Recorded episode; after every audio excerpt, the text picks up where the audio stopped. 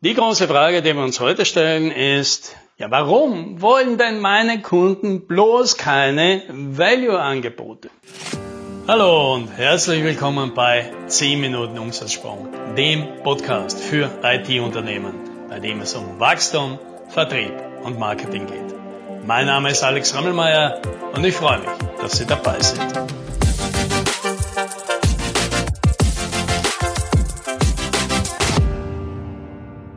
Hier ist die Story. Das ist schon eine lange Zeit her, da habe ich in Südtirol gelebt und war in einem Ort, dort auch ehrenamtlich in einem Verein Präsident und wir wurden da alle zusammengerufen, weil eine Entscheidung für die Gemeinde bevorstand.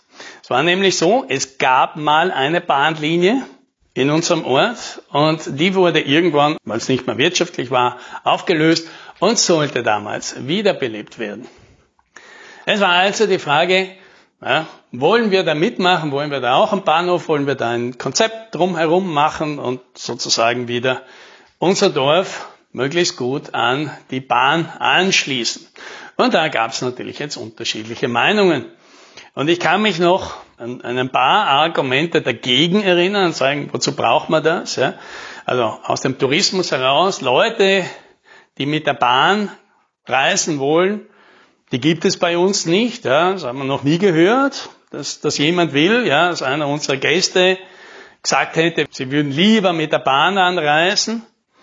Und auch die Bewohner, ja, die Gemeinde, die, die dort wohnen, die haben alle Autos, ja, das haben sie eh schon bezahlt, jetzt werden sie nicht noch zusätzlich sich Tickets kaufen, ja, wenn das Auto eh schon zu Hause steht.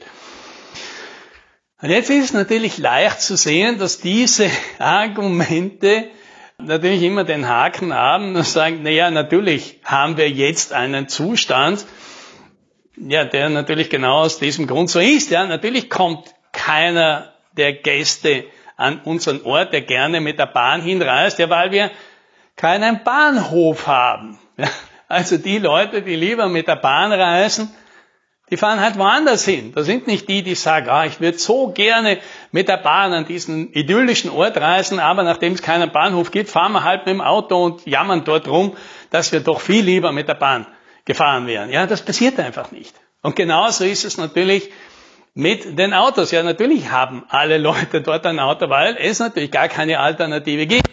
Wer jetzt am Land wohnt, der weiß schon, dass es ohne Auto ganz schwierig ist oder ob man wirklich drei Autos pro Familie braucht, dann, ja, das lässt sich natürlich hinterfragen, weil die, das eine Auto braucht man ja nur, weil halt jemand in den Nachbarort zum Arbeiten fahren muss und sonst eben nicht. Und das könnte man dann vielleicht auch mit der Bahn. So, wir sehen also schon, die Logik ist zwar leicht zu durchschauen und wenn sie einmal ausgesprochen wird, dann klingt sie auch sehr vernünftig und man kann natürlich jetzt ein bisschen schmunzeln, dass jemand nicht selbst auf die Idee gekommen ist zu sagen, ja, natürlich haben wir keine Bahnreisegäste an unserem Ort, weil wir keinen Bahnhof haben. Aber tatsächlich, glaube ich, ist das eine Denkfalle, in die man gerne tappt und es hat nichts mit der Intelligenz zu tun.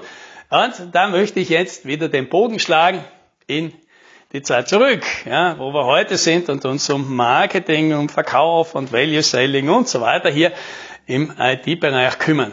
Und da hatte ich letzte Woche, war ich auf einem Treffen und habe da auch geplaudert mit auch guten, bekannten, erfolgreichen IT-Unternehmern und habe da auch eine Rückmeldung bekommen, die mich sehr gefreut hat, nämlich dass einer der Unternehmer dort und sein Kompagnon, die hören regelmäßig den Podcast und haben dann schon ein bisschen gescherzt, dass ich ihr Unternehmen äh, offensichtlich beobachte und weil die, die Podcast-Beiträge, die ich bringe, halt oft so ganz genau auf diese Themen treffen. Und das ist natürlich eine schöne Rückmeldung für mich, weil das heißt natürlich, ja, dieser Effekt, ja, der hat ja eine Kamera bei uns im Büro, das zeigt einfach, okay, man trifft halt eine bestimmte Zielgruppe offensichtlich sehr genau. Und obwohl ich natürlich keine Kamera dran habe, ist es nicht so schwer, dieses Gefühl zu erzeugen, denn wenn man sich mit einer bestimmten Zielgruppe, und da fällt dieses Unternehmen halt gut rein, sehr gut auskennt, dann weiß man einfach, welche Herausforderungen diese Unternehmen quasi zwangsläufig haben müssen. Das ist wie wenn jemand nach der langen Winterpause mit Sportabstinenz im Frühjahr wieder beschließt, ich fange jetzt mit dem Joggen wieder an und sich dann ganz ambitioniert mal eine große Runde gibt, da braucht man jetzt nicht wahnsinnig viel Fantasie, um zu wissen, wie es dieser Person am nächsten Tag wahrscheinlich geht. Da müssen wir nicht viel wissen mehr über diese Person drumherum, außer den paar Informationen, die wir schon haben. Das ist ganz logisch, dass diese Person ihren Körper am Tag danach wahrscheinlich anders spüren wird als normal. Ja, da wird es ein bisschen eine Muskelkarte geben, wird es ein Ziehen gehen, da wird es eine allgemeine Schwere geben, ja, die halt entsteht, weil Muskeln sich halt wieder aufbauen. Das ist alles ganz normal. Und da brauchen wir kein Wahrsagetalent und da brauchen wir auch keine telepathischen Fähigkeiten, um das zu wissen. Aber was wir diesmal schon machen, ist, dass wir genau von diesem Unternehmen jetzt was hernehmen und in diesem Podcast verarbeiten und damit die Brücke schlagen. Ja? Weil natürlich ging es um diesen Gespräch, auch um das Thema eben Ergebnisse verkaufen, Value Selling und das unterschiedliche Kunden. Ja? Das Thema, es gibt halt Kunden, die wollen keine Tätigkeiten kaufen. Die wollen keine Stunden kaufen, die wollen keine Kontingente kaufen, die wollen keine Sprints kaufen, sondern die wollen ein Ergebnis kaufen. Wir eine bestimmte Software, die irgendwas tut. Und wie man dorthin kommt, das ist mal sekundär. Und jetzt meint er, diese Kunden, gibt's die überhaupt? Weil wir haben die nie. Ja, und das ist auch logisch, oder? Weil wer sein Unternehmen so beschreibt und damit so nach außen geht und sagt, wir sind Experten, wir sind Spezialisten für eine bestimmte Art der Softwareentwicklung, für bestimmte Technologien, der wird halt natürlich Kunden anziehen, die genau das wollen. Das ist auch logisch. Ja? Und umgekehrt stellen wir uns mal den anderen Kunden vor. Ja? Ein Kunden, der ein Ergebnis wollte. Und diese Kunden, die sind natürlich in der Mehrheit. Es gibt viel mehr Kunden, die wollen ein Ergebnis kaufen, eine Software, die ein bestimmtes Ding tut und nicht den Prozess dorthin. Die sind natürlich deutlich in der Mehrheit. Aber wie soll so jemand dieses Unternehmen denn je finden? Ja, stellen wir uns mal vor, da gibt's jemand, der sagt, okay, äh, das ist so ein Chaos bei uns, all diese ganzen Lieferanten, die wir haben, mit ihren Lieferscheinen und, und Zoll und Einfuhr, Umsatzsteuern und hin und her, da sind bei uns fünf Leute beschäftigt nur mit dem ganzen Zeug, das muss doch eine Software auch können. Ich will, dass das jetzt eine Software macht.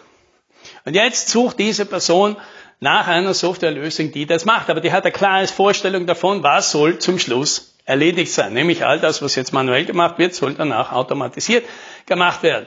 Und ja, jetzt kann es natürlich sein, dass diese Person draufkommt, dass es keine Standardlösung für diesen Fall, den sie hat, findet.